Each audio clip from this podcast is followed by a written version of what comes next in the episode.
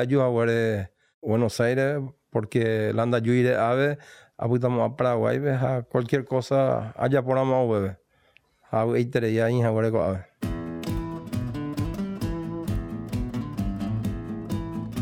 El pasaje es el inicio y es el viaje.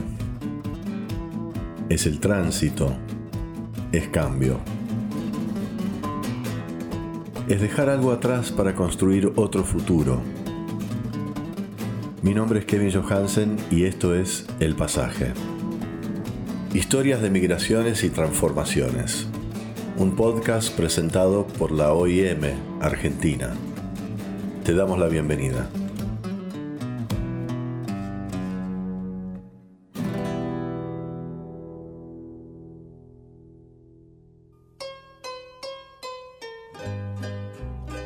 Cristian tiene 48 años y nació en Paraguarí, Paraguay.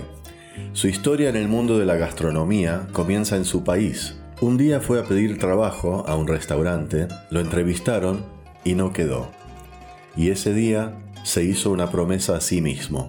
Yo soy de Paraguarí, una ciudad, ponele de 60 kilómetros de Asunción. Y fui a pedir trabajo en un restaurante que se llamaba El Antojo. Nada, me quedé un día entero me entrevistaron. Después cuando me fui, ni el número no me pidieron. La bronca, el desazón encima, hacía un frío, no tenía para mí pasaje, caminé como cuatro horas. Y nada, empecé el primera cuadra, medio llorisqueando, ¿verdad? Era joven. Y al segunda cuadra dije, el primer restaurante que tengo se va a llamar El Antojo. Como muchos de sus compatriotas, Cristian migró a Buenos Aires en busca de nuevas oportunidades.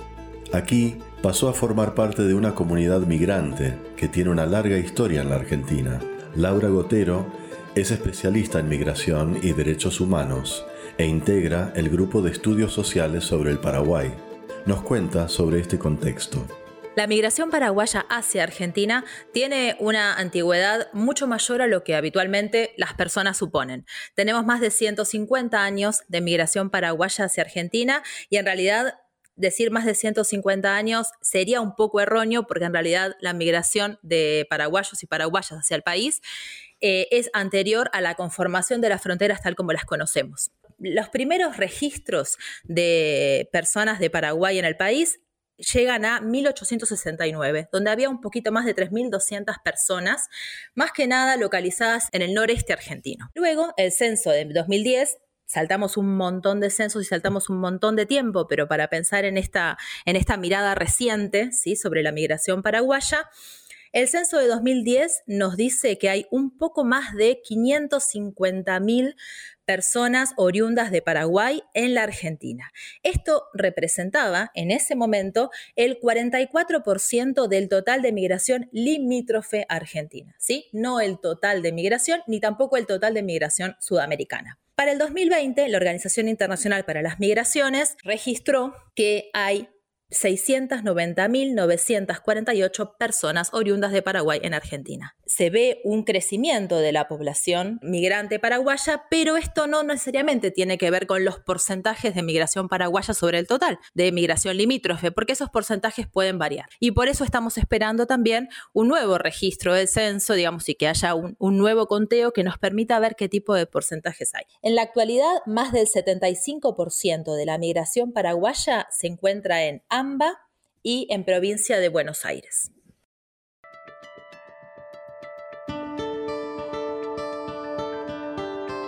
Cristian llegó a Argentina en el año 1996. Era la primera vez que pisaba Buenos Aires y no tenía dinero ni dónde dormir. Fue entonces cuando se acordó de aquella promesa que se había hecho y lo primero que hizo fue, una vez más, pedir trabajo en un restaurante que se llamaba Puerto Deseado y quedaba en el barrio de Floresta. Y me hicieron una entrevista y le dije no tenía dónde dormir y me quedé ahí a trabajar. Así empezó en el 96. Y ahí me quedé trabajando de mozo seis años más o menos.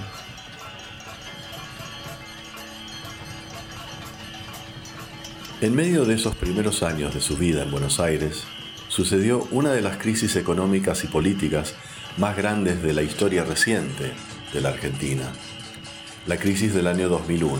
afectó fuertemente a los trabajadores y comerciantes de todo el país. Muchas empresas de todos los tamaños quebraron y fueron restauradas por sus trabajadores. De allí surgieron las conocidas fábricas recuperadas, pero también proyectos más pequeños como cooperativas gastronómicas. Cristian y sus compañeros en el restaurante se propusieron no dejarlo cerrar y por su vocación de liderazgo fue él quien terminó encabezando el proyecto de sacarlo a flote. En el 2002, cuando hubo el famoso cacerolazo, donde se fundieron todo, me tocó una gran oportunidad, ¿verdad? Que nos quedamos todos sin trabajo. Y ahí hicimos una reunión con los compañeros y dijimos que íbamos a una cooperativa, algo así. Y yo dije, esta es mi oportunidad, no lo voy a desaprovechar. Pero no tenía un peso, no tenía. Yo vivía a 20 cuadras ahí, una piecita chiquitita. Y nada, y le dije al tipo, mira, no tengo garante, no tengo eh, plata para arrancar. Eh, mira, es muy difícil que yo me equivoque, confío en vos, me dice. Y así arrancó este gran... Eh, eh, hoy ya es un monstruo, ¿verdad? Eh, de la gastronomía, el antojo, empezando eh, debiendo una gaseosa al chino, durmiendo tres años en el piso, o sea, un mantel, ponerle un colchoncito ahí en el piso, para no decir en el piso, y así arrancó el antojo. Fuimos creciendo de a poco. Los bodegones son un símbolo de la ciudad restaurantes típicos donde se sirven porciones abundantes, con precios accesibles y donde se pueden probar platos populares de distintas procedencias. El antojo es uno de ellos. Pero entre el momento en el que Cristian tomó las riendas del lugar y el éxito que es hoy, hubo muchos altibajos. Y también tuvimos nuestro fracaso. Hace cuatro años, imagínate vos, cuatro años, el antojo se fundió. Se fundió porque uno tiene que ser responsable de lo que hace. También a mí me encanta contar estos fracasos. También eh, se fundió, no, no caímos mal. Pues nos agarró el paro del campo, después gripe A, un poco de todo. Y seguramente también responsabilidad mía, ¿verdad? Los éxitos y los fracasos son de uno. Y no fundimos mal, pero 10 metros abajo, ¿eh? Christian recuerda, con el último quiebre que vivió el restaurante, cayó en una gran depresión. Sentía que perdía su negocio y a su familia. Fue entonces cuando decidió volver a empezar. Él y su esposa se dividieron las tareas, como ir al mercado, a la pescadería, atender y cobrar a la gente. Trabajaron juntos, codo a codo y con muchísimo esfuerzo, hasta que un día tuvo una idea que lo cambió todo. Y un día se me ocurrió esa fantástica idea que yo siempre digo, eh, hacer una milanesa gigante.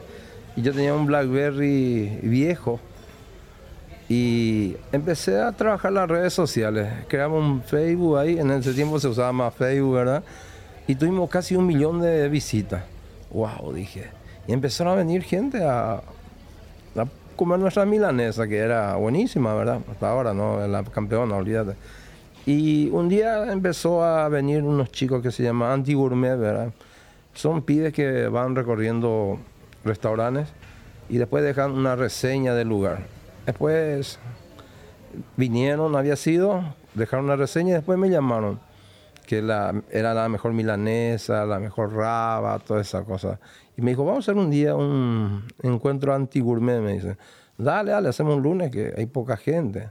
Y nosotros en ese tiempo no, hacíamos, no sé, 3.000 cubiertos, ponerle para darte idea, ¿no? Y ese día dije, voy a hacer algo loco, dije. Eh, todos los días traje, hice, una milanesa gigante, tenía 12 huevos fritos, tenía. Pero era para divertirnos, para reírnos un poco, ¿verdad? Y después le dije igual al mozo, porque era todo buena onda, pibes, jóvenes, ¿viste? Date una vuelta con la milanesa a ver qué repercusión tiene, ¿viste? Y empezó a dar la vuelta y le siguieron todo el mundo, como, como hiciera el gol más o menos. Y cuando le bajó la milanesa aplaudieron todo. Después se viralizó eso y empezó a venir gente a hacer, eh, a pedir la milanesa. Y nada, y ya empezamos a repuntar un montón, no iba re mal, ¿verdad? Pero ahí empezamos a eh, a repuntar un poco, a crecer, ¿verdad? Y después de un año, un año y medio, justo salió este tema del concurso a la mejor milanesa. En julio del 2017 se realizó el concurso La Mejor Milanesa de Buenos Aires, donde participaron 32 bodegones, restaurantes y parrillas de la ciudad. El antojo ganó el primer puesto. Cristian recuerda que rezó a su madre y sintió un orgullo enorme por haber salido primero. Mira, yo desde el primer día estaba convencido que yo iba a ganar. Yo soy esa persona que ya tengo una autoestima bastante alto. Yo no fui por el segundo ni por el tercero. Cuando vi el trofeo que tenemos ahí en el restaurante dije, este, este es mío, no sé. Me iba, pero a la vez cuando me iba también, eh, yo soy hijo único, ¿verdad? Tengo a mi mamá solo. Y... Eh, ella falleció en marzo y el premio fue en julio. Y de, ida le decía a mi señora, nosotros vamos a ganar el premio. Le digo, pues yo no voy a poder hablar, porque nunca pude rezar a mi mamá, no sé, porque me costaba mucho. Y antes cuando empezaba a decir tercer premio, ahí empecé a rezar a mi mamá. Le dije en guaraní, mamá se me con premios COA, es para vos, para, va a ser orgullo para vos, para Paraguay prato, Y ahí nomás dijo el antojo y no, no sabe. Jerónimo Mura está en un bodegón, que no es cualquier bodegón porque insistimos con esto. Se ha llevado hace un tiempo el premio al mejor bodegón por la milanesa gigante. ¿Ya está terminada, Cristian? Sí, imagino que sí. A ver. Esta es la que ganó. ¿Qué va a probar ahora? Yo te ¿eh? Bueno, ustedes se preguntarán quién es Cristian. Cristian es el rey de la milanesa, porque es el hombre detrás del antojo que fue elegido el lugar de Buenos Aires que sirve las mejores milangas, tan cerca del mediodía. Miren lo que es este espectáculo. ¿Dónde tenés el bodegón? Mostrame qué cocinás en el antojo. A ver, contame. La mejor milanesa de Buenos Aires. Y yo la verdad al chef que estaba antes le felicito, muy linda la florcita, todo, pero acá tenemos huevo frito. Cuando nos dio el premio le miré a mi señora y parecía que esos años que pasamos mal, ¿verdad? Que todos los días teníamos que pagarle a un usurero, al deberle al proveedor, pareciera que se terminó todo ahí, ¿no? Y nada, ahí cuando salí me estaban esperando un montón de periodistas y no, no me dejaban entrar al restaurante ya. Y al otro día salimos tapa de Clarín y desde las 11 de la mañana ya había gente esperando.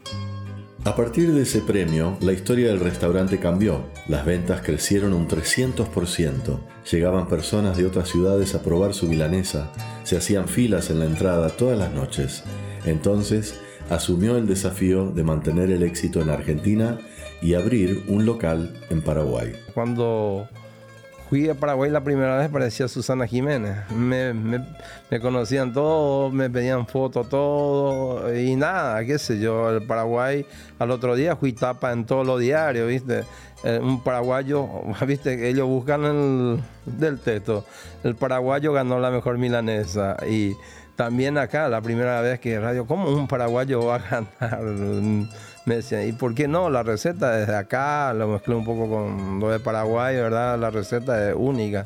Y nada, no toda la gente, los clientes y nada, pero en Paraguay tuvo mucha repercusión. En Buenos Aires nada más y nada menos. Fue tapa del diario Clarín. Justamente fue un orgullo para nosotros como eh, compatriotas tener a uno de los nuestros haciendo este bocado, este manjar, el más delicioso en Buenos Aires. Cristian Franco, este paraguayo nacido en Paraguarí, de una cuna humilde, con mucho sacrificio, con mucha entrega, fue a buscar mejores horizontes en la capital porteña. Lo logró, se superó y hoy es el rey de la milanesa. Un día una amiga mía que tiene un restaurante grande me dice, vamos a hacer un encuentro de milanesa para probar un poco, a ver si empezamos a publicar un poco en las redes. Y en tres días, en tres turnos metimos 5.000 personas. Quedó un montón de gente en Paraguay, vinieron de Posada, de Clorinda. Wow, tenemos que abrir un restaurante en Paraguay, ¿entendés? Ahí empezó un poco eh, para la idea de abrir en Paraguay. El restaurante de Paraguay abrió sus puertas hace un año y medio con otro nombre, El Bodegón, ya que el antojo existía desde hacía tiempo era el mismo que lo había rechazado tantos años atrás, cuando era adolescente. Tanto en Paraguay como en Argentina, Cristian es famoso por sus milanesas. Tiene una receta única. Y en Paraguay se hace totalmente diferente la milanesa. Por ahí tenés que dejar de un día para otro, se le pone por ahí en el marinado salsa de soja, mostaza, ajo. Y el otro día le pones con harina, batido de huevo, pan rallado y nada. Y yo saqué eh, una receta más o menos parecida a este, pero mezclándolo de acá, poniéndole, por ejemplo, nuestra receta tiene mm, ajo, perejil, huevo, leche, que por ahí algunos no lo usan, agua. Después tiene un poco de ají molido, comino, eh, bueno, sal, perejil. Y bueno, ahí sumergimos la carne y de ahí le agarra todo el gusto. Y después también la carne, la carne tiene que ser de primera. Eh, nosotros hacemos de bola de lomo, que es una carne muy jugosa. Pues la, la, mayoría de las milanesas acá en Argentina se hace de nalga o de cuadrada, pero sale un poquito más dura. El otro tiene mucho más nervio, es muy artesanal lo que hacemos nosotros. Eh, no, nosotros no podemos hacer, hay mucho que meten en la máquina, este, este tenemos que hacer todo con cuchillo, la verdad que, y hasta ahora hacemos así, no, no perdemos la temática ¿verdad? de la milanesa. La gastronomía paraguaya, además de riquísima, también nos muestra cómo era esta vida histórica alrededor de las fronteras, porque si bien este, tenemos platos típicos eh, de Paraguay que son exquisitos y que disfrutamos un montón, también sus ingredientes, sus recetas, sus preparaciones nos conectan con las zonas fronterizas de Argentina. Entonces, este, por supuesto que para Cristian su historia como migrante se conecta con la gastronomía y también se conecta con el acceso al trabajo en Argentina y con, sus posibilidades de, combinar eh, su experiencia migratoria, lo que aprendió en su casa, en su comunidad y poder volcarlo a un proyecto laboral. Entonces, lo que podemos pensar respecto de la gastronomía paraguaya es, en principio, además de que es rica, muestra las relaciones históricas que hay entre Argentina y Paraguay, sobre todo en las provincias del noreste argentino y en el litoral. La gastronomía paraguaya nos habla mucho de tiempos y espacios que no están marcados por las fronteras políticas, ¿sí? En ese sentido, porque si bien hay platos que podemos identificar claramente con el país vecino, también son platos que se recrean en provincias de Argentina que mantienen una vinculación cotidiana, un tránsito vecinal cotidiano con Paraguay.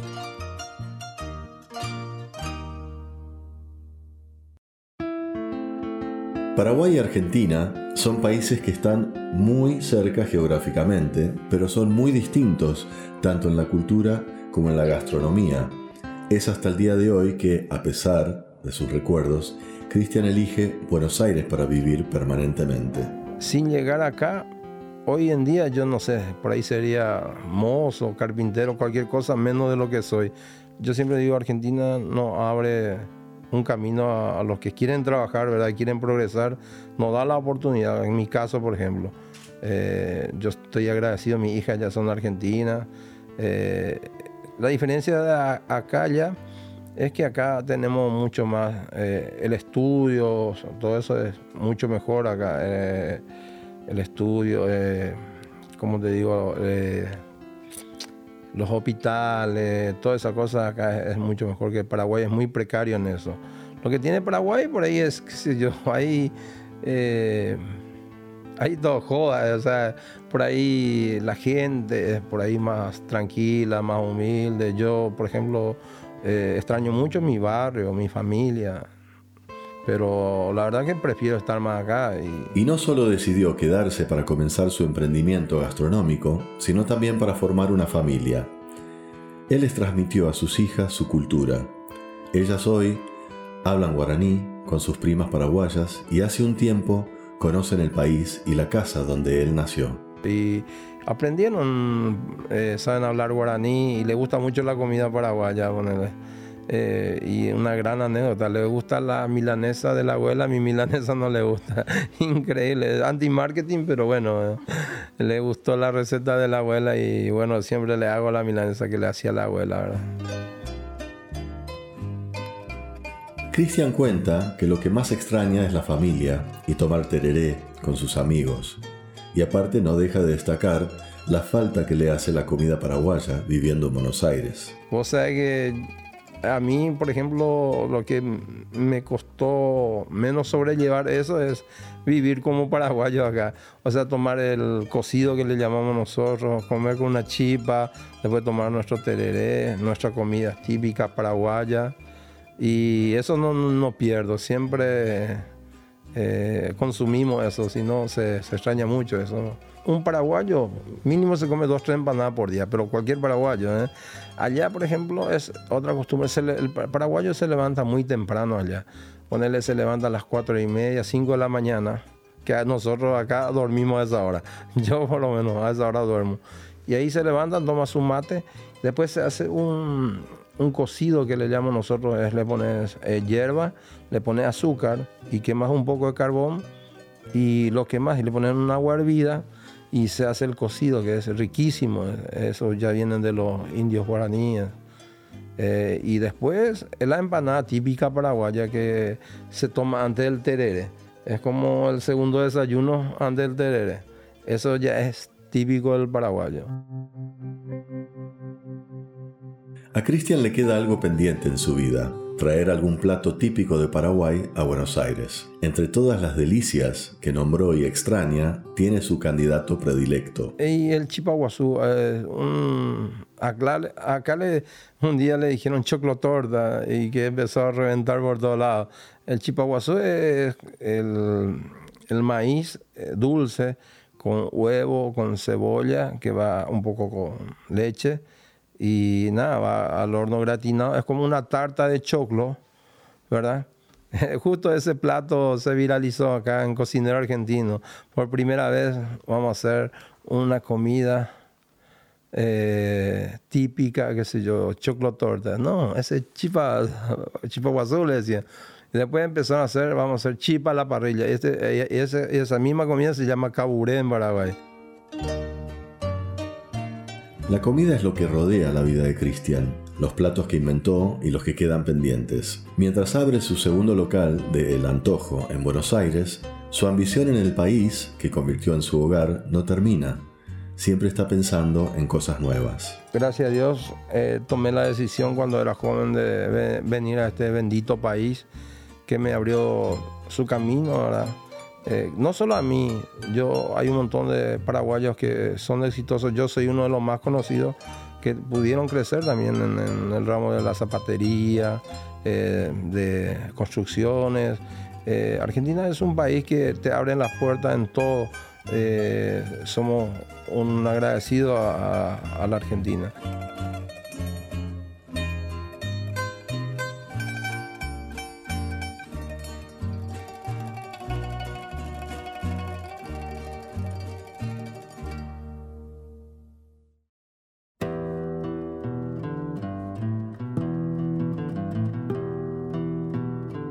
El Pasaje es un podcast original de la Organización Internacional para las Migraciones, producido en colaboración con Posta. Este episodio fue escrito y producido por Paloma Navarro y Lucía Cholaquian. En la edición, Leo Fernández. La música de apertura y cierre es de Rodrigo y Gabriela. Escucha todos los episodios de El Pasaje en Spotify, Apple Podcasts, Google Podcasts, y todas las apps de podcast. Mi nombre es Kevin Johansen. Hasta la próxima.